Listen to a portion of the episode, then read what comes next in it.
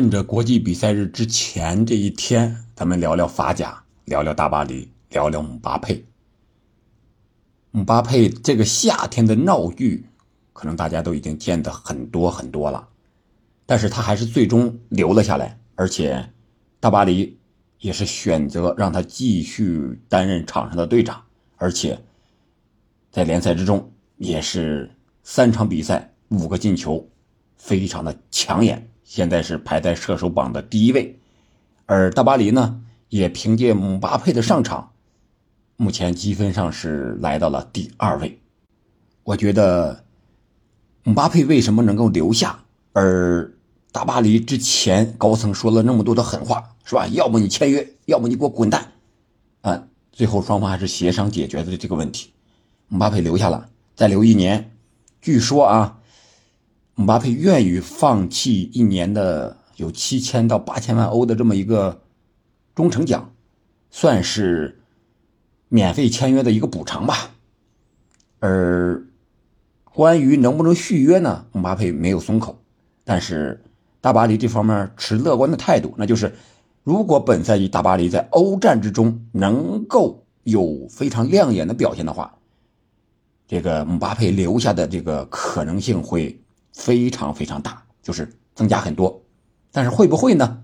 咱们随着本赛季大巴黎的引援，还有他目前的这个球队之中的战斗力，咱们简单聊一聊。从引援上看，我们可以看到大巴黎的诚意和野心。诚意当然就是让姆巴佩高兴，是吧？这是爷呀，没办法呀，你得抱大腿呀。这大腿就是姆巴佩，他想去皇马，他又不想让他去皇马，怎么办？那营造一个和皇马实力的这么一个球队吧，至少能多挽留几年。从今年夏天的转会，我们可以看到主教练换了，是吧？换成了恩里克。然后在引援上，我们可以看一下这些队员，这引的我觉得够可以了，这个诚意绝对是满满的。你看啊，最后时刻。签约了穆阿尼，再加上之前的登贝莱，这是有人说了是吧？是法国队可以说是未来的前场的三叉戟的主力。这都是队友啊，都是非常熟悉啊，都是姆巴佩的哥们儿。哎，所以姆巴佩很高兴啊！一看前场三叉戟都有人了啊！本赛季穆阿尼还没有出场，登贝莱已经出场了，和姆巴佩之间也有相互之间的连线和配合，然后。最关键一点就是，乌加特这位乌拉圭的受邀，或者说是现在最流行的那种克莱斯呀、贝林厄姆啊这些人，有的一拼的乌加特发挥的不错，还年轻，而且能拼能抢能传，这是未来大巴黎在中场防守这一块可以说是非常非常倚仗的一个人。我们看他对里昂这场比赛，说是大巴黎是一个四三三，其实拖后后腰这个位置基本上就是乌加特一个人，其他的那两个中场，你像三十三号埃梅里，还有十七号应该是维迪亚、维迪尼亚，这两个人基本上就是靠近两个边路或者内部这个位置，属于组织进攻型的这么。球员，而防守这一点主要靠乌加特，而且乌加特时不时的还能上抢造一个点球啊！这场比赛就造了点球，让姆巴佩首先打进那个球就是乌加特造的。可见，这位年轻队员给大巴黎在中场防守这一块带来了很大的一个硬度，这和上个赛季相比是有了很大改变的。然后后防线，呃，时刻是吧？从国米。死活要来这个大巴黎了，现在来了，打上主力了。这个防守的硬度啊、高度啊，再加上经验老道的马尔基尼奥斯，这没有任何问题的，是吧？再加上如果是伤愈复出之后，你像什么金彭贝啊、门德斯啊这些个边中啊都能打的这些队员，这阵容上可以看出来，大巴黎本赛季首先对姆巴佩的诚意满满，没有任何可说的了，然后就是野心。也是非常的足的。虽然说大巴黎在欧战分组的时候分在了超级死亡之组，但是相对多特、米兰和纽卡，他这个阵型，我个人感觉更是在实力上、板凳深度上要占有一定的优势啊！当然，包括呃，还包括这个韩国的当家啊李刚人，是吧？再加上呃阿森西奥，再加上贡萨洛拉莫斯。什么巴尔克拉，还有恩杜尔这些个年轻的小将的加盟，这个板凳深度在实力上和首发阵容会形成一个非常良性的竞争。我觉得这方面可以看出来，大巴黎本赛季不仅要在联赛上有所斩获，而且在欧战上也要有所斩获。我个人觉得。他小组出线，虽然处在死亡之组，以目前这个球队的状态来看，进攻线是没有任何问题的。姆巴佩领先，是吧？再加上巴萨的登贝莱，然后再加上在世界杯上已经证明了自己的穆阿尼，啊，再加上阿森西奥和贡萨洛拉莫斯这个替补，这个阵型没有任何问题的。就是防守这一块你看他面对里昂。打了一个四比一，当然那个球是一个点球，也可以看出来他在防守之中有一些精力不集中的时候。当然，这个可能和上半场就四比零领先有很大的关系。但是如果这种不集中发生在欧战赛场上，你面对你分组的什么多特、米兰和纽卡这样的对手的时候，甚至说你进了淘汰赛，在面对其他的什么拜仁、曼城、皇马。这样更强硬的对手的时候，那你这个一个不留神，有可能是造成致命的一个后果。所以说这一块上，可能还需要主教练恩里克再敲打敲打、打磨打磨。但是总体感觉实力上是没有任何问题的，至少在板凳上看，没有什么明显的短板了。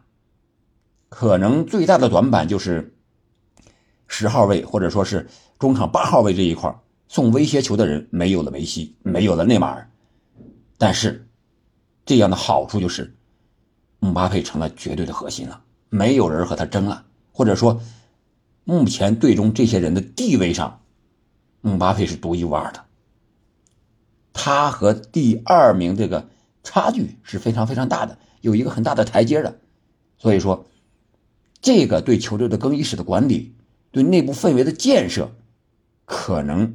会有更大的好处，啊，这也就是说，本赛季除了买人之外，大巴黎还卖人了，是吧？梅西、内马尔都走了，包括拉莫斯，到期之后也走了。哎，你看这老将，这是有话语权的更衣室的人全给扫清障碍了。从这方面来讲，这姆巴佩也应该高兴，不管是买人和卖人，都应该高兴，那就好。那我们就看。大巴黎他的战力到底如何？我觉得啊，就是四比一战胜里昂这场，绝对没有问题。上半场就四个球领先，这个球怎么进的？第一个是点球，是刚才说的乌加特的一个在禁区前沿的一个上抢，然后逼着这个托利索在禁区之内犯规，制造是制造了一个点球，然后。是姆巴佩主罚进的，随后姆巴佩来回的穿插呀，他在前场不固定在左边的这个位置上，他有时候会到中路，有时候会到右边，相互之间的串联。他到哪儿，这个进攻的火力点、主力方向就会来到哪儿。反正他就是场上进攻的核心。而且姆巴佩和上个赛季一样，他不光是想着自己进球了，虽然不是队长，刚才可能说了一下他是队长吧。瓦尔基尼奥斯啊，中后卫马尔基尼奥斯应该是场上的队长，这个给大家更正一下。呃，总体感觉他踢的更加成熟了，没有几年前那么猖狂的感觉。至少在场上进球之后那个表现，我们可以看出来。然后阿森西奥是吧，也能进球啊，其他队员也能进球啊，为马佩能分担一些火力，而且呢，能给这个。姆巴佩传一些直塞球，啊，这个是姆巴佩最喜欢的，啊，能够让他发挥自己的特点，啊，最后打进那个球就是阿森西奥传的。这个前场之间的连线，这种竞争，你像，呃，洛呃，贡萨洛拉莫斯来了之后，就有可能在中锋位置上要排在现在状态很好的阿森西奥，是吧？也名气更大和姆巴佩关系更好的啊，法国籍户口的穆阿尼之后了，第四顺位。那你就可以看出来，大巴黎现在前场的攻击力有多强，至少在人员上、板凳深度上是有保障的。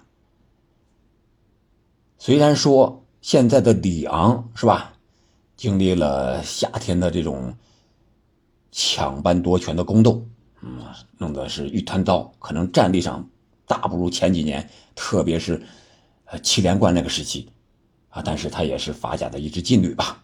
我们从侧面也可以检验一下大巴黎的战斗力，而且在恩里克的带领之下，领先之后呀，有了这个巴萨的那个意思，那那个影子，在后场的传控啊、倒球啊，呃，虽然说不如大巴黎那么熟练，可能在某些环节上还差那么一点点啊，但是他这个方向是越来越能够。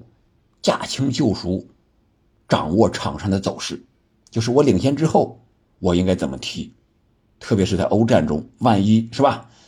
我靠着我的反击打进两三个球之后，我领先了，我应该怎么办？啊，这个可能是恩里克相对来说比较成熟的地方，毕竟他是曾经带过巴萨的，对吧？是经过检验的啊。虽然说有的时候他在在这个西班牙也不是很啥吧。但是我个人感觉啊，嗯，大巴黎用他可能是目前来看这些主帅名帅里边是一个最好的选择了。这样的话，无论从帅到将，还是到兵，还是到管理层，姆巴佩所在的大巴黎都是一个向上向好的阶段。那本赛季结束之后，姆巴佩会不会铁了心要去皇马呢？我相信大巴黎还会采取一系列的措施，像这个赛季一样把姆巴佩留下。但是两个人似乎又有了君子协定，是吧？我愿意让出一些忠诚奖，你放我走。也许那会儿他就留不住了，因为那会儿合同已经到期了呀。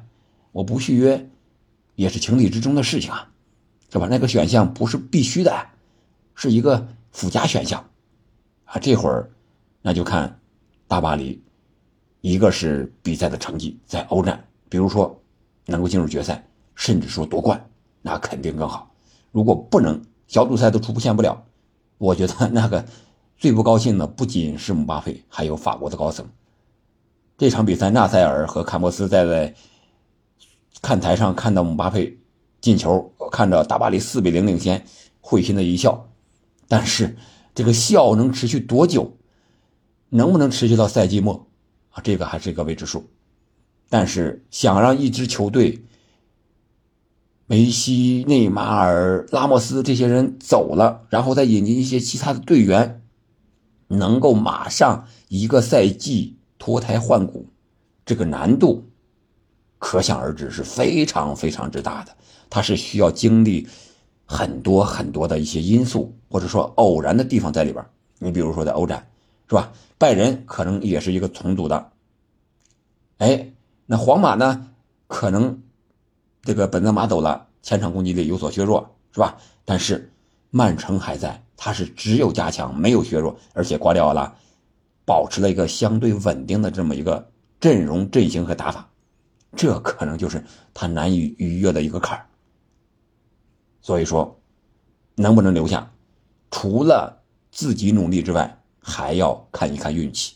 中国一句话讲的叫做“尽人事，听天命”，好吧？今天我们就聊到这儿。关于大巴黎，关于姆巴佩，我个人感觉，姆巴佩在明年的夏天应该会离开大巴黎，不管大巴黎在欧战的成绩如何，你觉得呢？